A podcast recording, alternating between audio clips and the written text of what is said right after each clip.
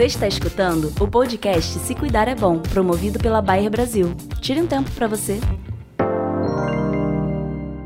Bem-vindos e bem-vindas ao Se Cuidar é Bom, o podcast da Bayer. A cada episódio compartilhamos conhecimento e vivências de áreas como saúde, nutrição e inovação. Eu sou o Marcos Souza, da área de marketing da Bayer. Hoje, a nossa pauta é hemofilia e a nossa convidada é a doutora Mônica Hermida Cerqueira, médica hematologista do Hemorrio do Rio de Janeiro. A hemofilia atinge mais de 12 mil brasileiros, o que coloca o país como a quarta maior população mundial com essa doença. Trata-se de um problema hereditário, majoritariamente masculino e que ainda traz muitos tabus e dúvidas de toda a população. É, doutora, muito obrigado por participar desse podcast com a gente. Em primeiro lugar, você pode nos explicar exatamente o que é a hemofilia? Bem, a hemofilia é uma doença genética em que nós temos uma deficiência da atividade do fator 8 da coagulação na hemofilia A e do fator 9 na hemofilia B. Em consequência a isso, a diminuição desses fatores, ocorre uma diminuição na produção de fibrina. A fibrina é muito importante para dar estabilidade ao tampão plaquetário. O tampão plaquetário é aquele que primeiro ocorre quando nós sangramos para evitar a passagem do sangue do intravascular para o extravascular. Então, a estabilidade da fibrina ao tampão plaquetário é aquilo que nós conhecemos como coágulo, que é exatamente aquilo que não permite que o sangue passe do intravascular para o extravascular. Sabemos que é uma doença genética e hereditária, mas como é feita a transmissão desse gene? Se uma pessoa tiver o gene, ela obrigatoriamente transmitirá aos seus filhos? Esses genes eles estão localizados no cromossoma X, no cromossoma sexual X. Mulheres, elas possuem dois cromossomas X. Se um tem o gene da hemofilia, nós dizemos que essa mulher é portadora se essa mulher portadora casa-se com um indivíduo normal, sem hemofilia, esse casal poderá ter 25% dos seus, de suas filhas portadoras, 25% das suas filhas normais, 25% dos seus filhos normais e 25% dos seus filhos com hemofilia. 30% das famílias do tipo de, dos casos não possuem nenhum histórico de hemofilia na família. Ou seja, a hemofilia surgiu na, naquele momento, naquela criança. Isso pode ser porque uma nova mutação ocorreu, e às vezes essa mutação pode ocorrer na concepção dessa criança, a mãe nem ser portadora, essa criança ser o primeiro caso realmente de hemofilia na família, ou pode ocorrer porque o gene estava oculto nas portadoras. Em nenhum momento foi é, um, um, um menino, XY, o seu X apresentou a mutação, então ele não teve a clínica da hemofilia. Então, como portadoras, na grande maioria das vezes, não possuem manifestações clínicas, o diagnóstico de hemofilia fica como se oculto, né? não aparece. Né? Então, muitas vezes, as mães trazem os filhos à consulta já conhecendo a sua história familiar de hemofilia. O pai era hemofílico, ela tinha um irmão hemofílico. Outras vezes, essa mãe traz os seus filhos à consulta sem nenhum histórico de hemofilia na família. As crianças vêm a nós para consulta por causa de manifestações hemorrágicas, hematomas, equimoses, né? uma hemartrose que surgiu geralmente algumas vezes após traumas, outras vezes surgiram ditas espontaneamente, ou seja, não foi possível identificar essa causa, então dizem que é sangramentos espontâneos.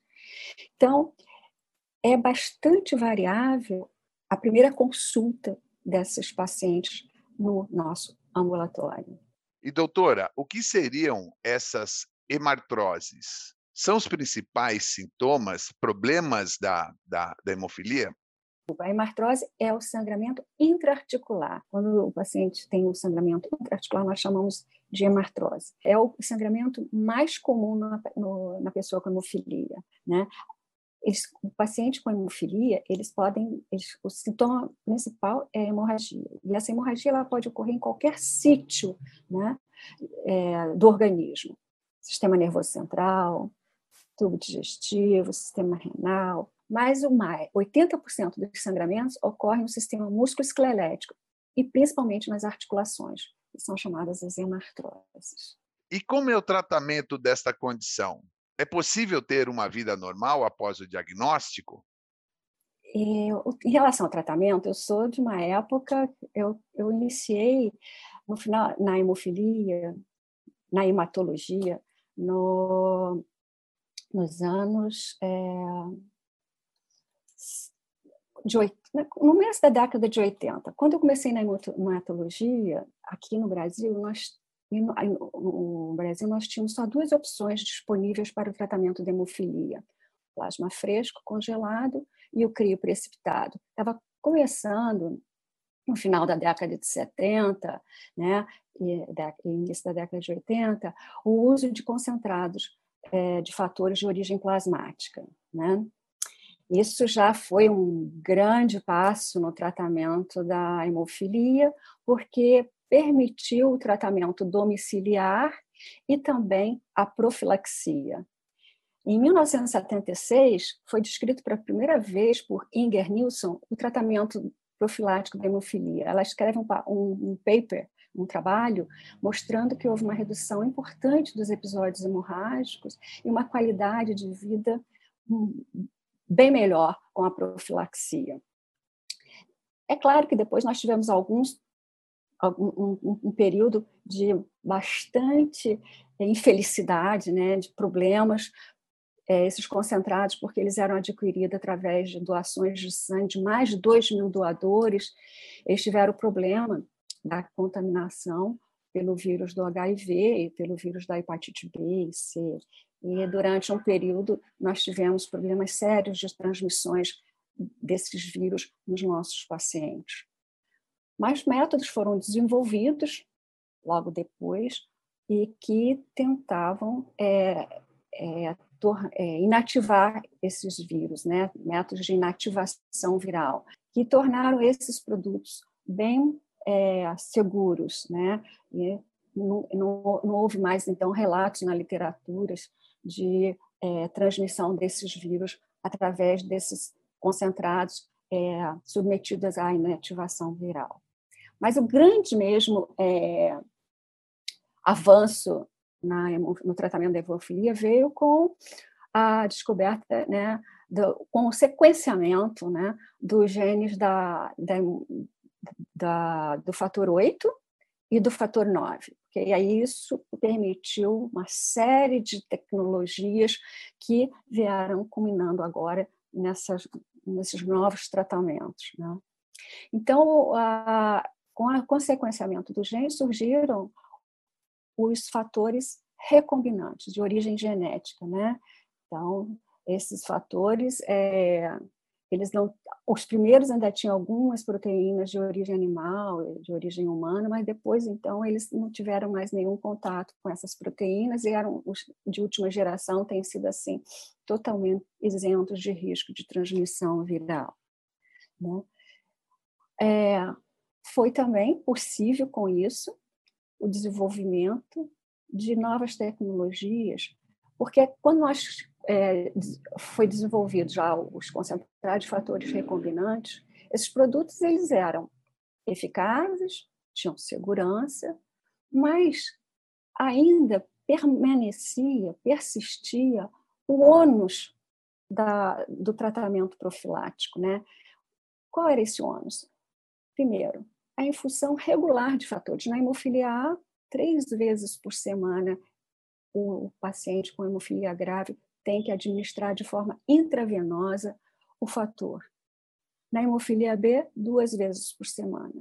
Né? Então, é, a, a, a, existe uma, um, uma dificuldade muito grande para adesão. Né? a gente costuma dizer que enquanto os pacientes são crianças, a mãe está ali manejando, segurando, né? Então eles conseguem, é, o tratamento profilático é feito de uma maneira correta. Mas quando chegam na adolescência e na vida adulta, onde existem outras atividades, trabalhos, atividades sociais, eles começam a, a não ser tão assíduos com a profilaxia. Então a adesão fica mais difícil, né?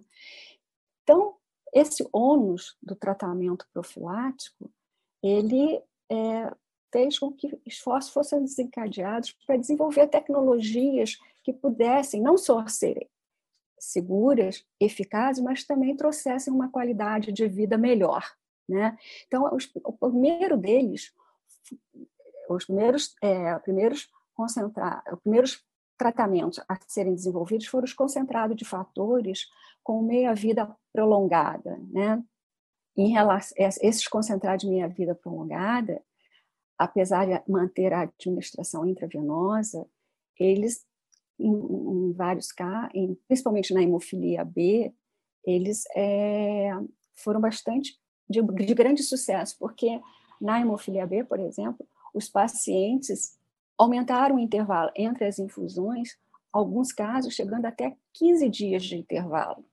Na hemofilia A, o sucesso não foi tão grande, mas nós temos visto que alguns deles que, tem, tão, que estão no mercado aumentaram esse intervalo para sete, alguns até dez dias, né? tornando bem mais tranquilo né? o tratamento, né? não necessitando aquela assiduidade três vezes por semana, sete dias de intervalo, já tornando a coisa uma vida com maior qualidade.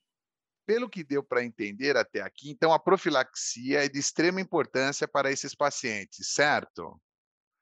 Ela reduz muito os episódios hemorrágicos. É, inclusive, muitos dos nossos pacientes, eles têm articulações perfeitas, eles estão muito bem. É claro que a gente sabe que sangramentos, escapes mínimos podem acontecer, ocorrerem mesmo com a profilaxia, mas não, não temos mais aquele quadro do passado que nós vimos com tanta frequência, aquelas hemartrosas repetidas, né, que levavam a sequelas e a problemas de capacitação.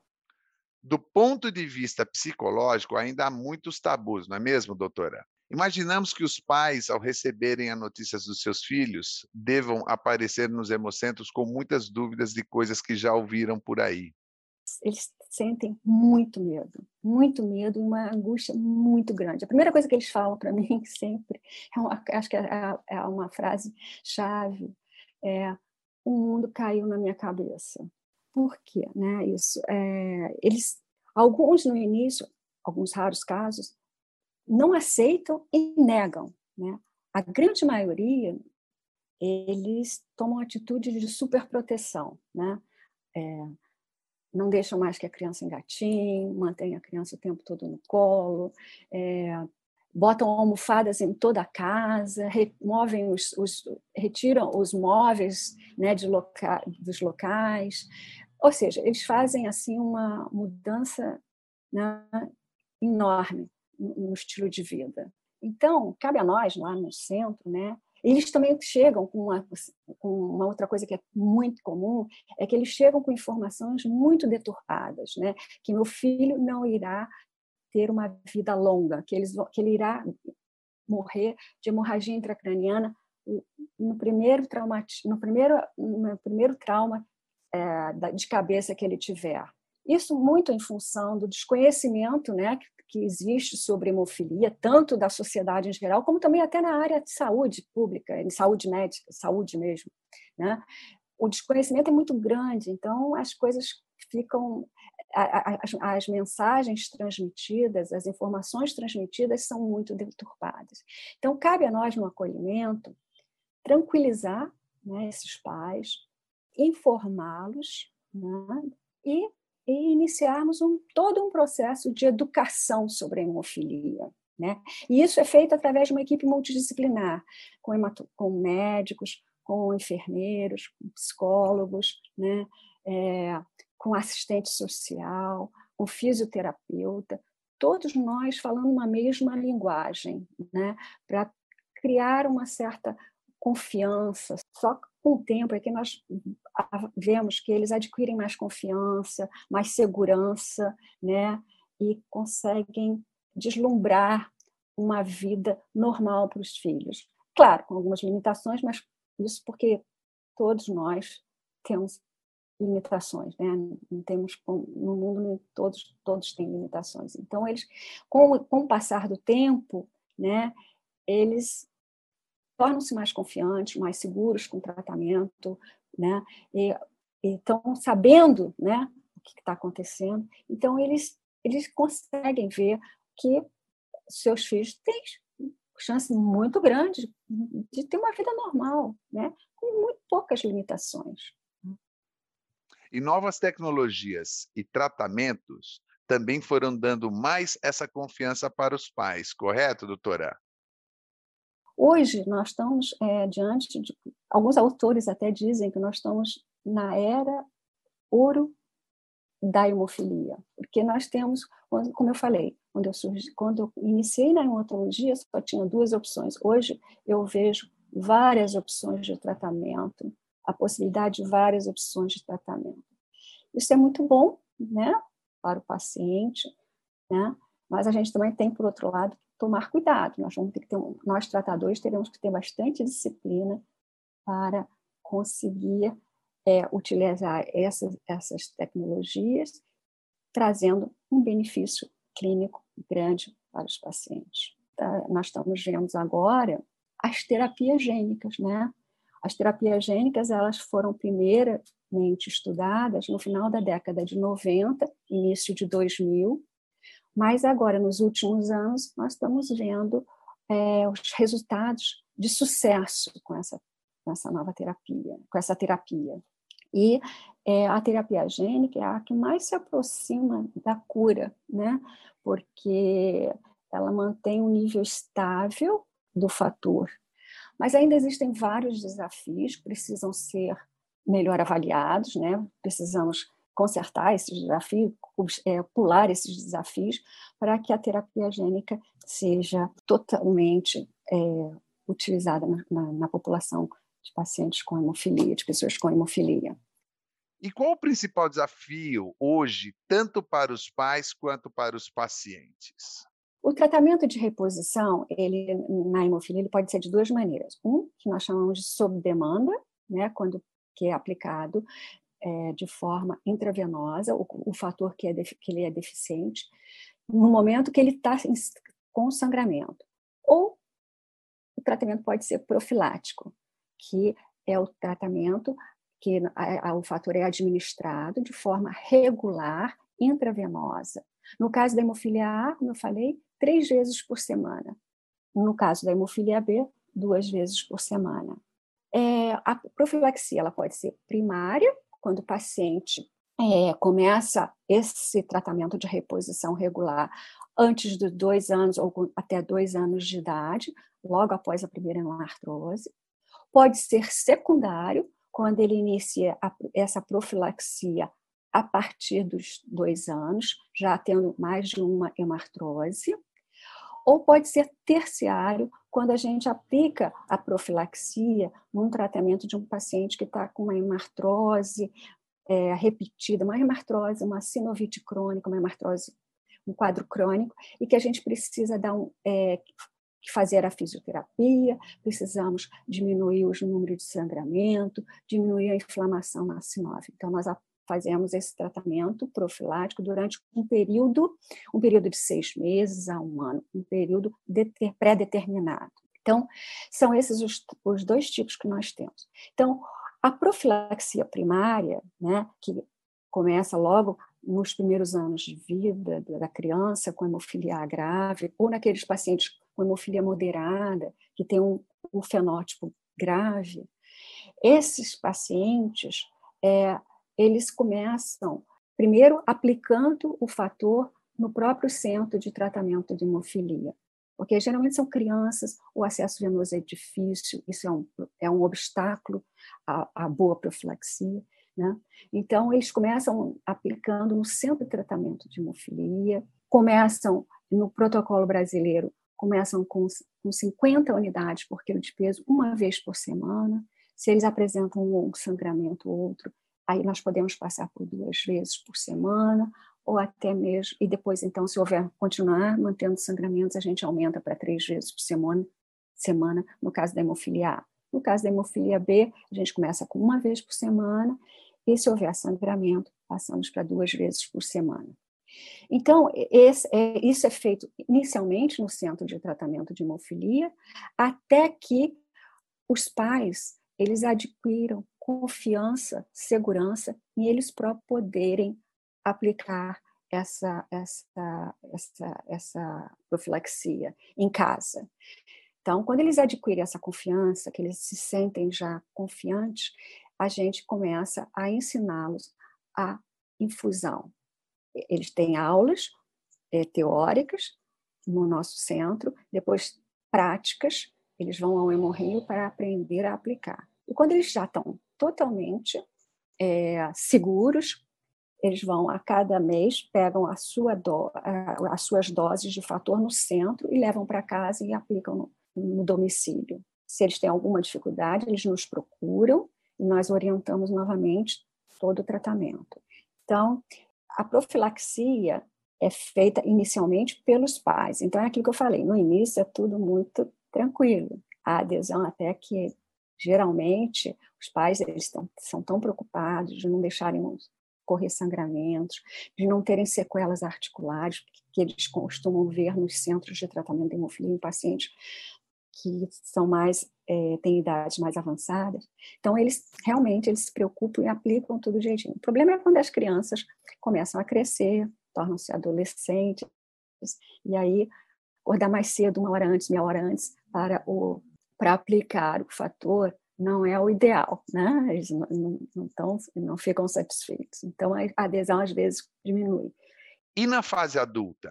a mesma coisa. Os comprometimentos de trabalho, de vida social, muitas vezes interferem com a administração da profilaxia. Aí nós começamos, às vezes, a ter uma queda na adesão nessas fases de adolescência, adultos jovens e adultos, né?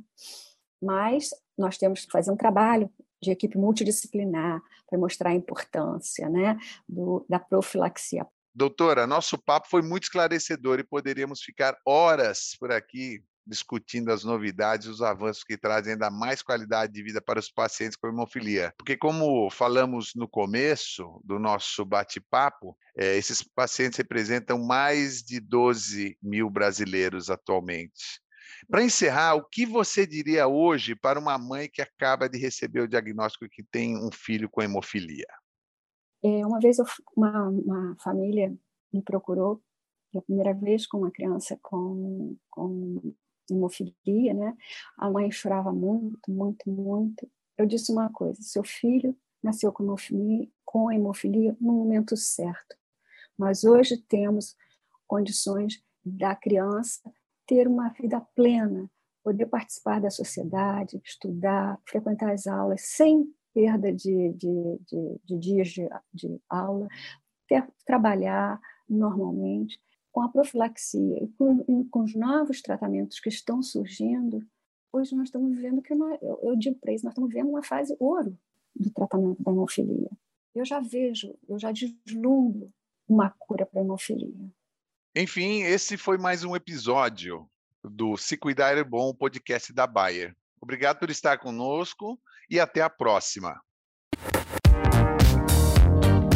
Você está escutando o podcast Se Cuidar é Bom, promovido pela Bayer Brasil. Tire um tempo para você.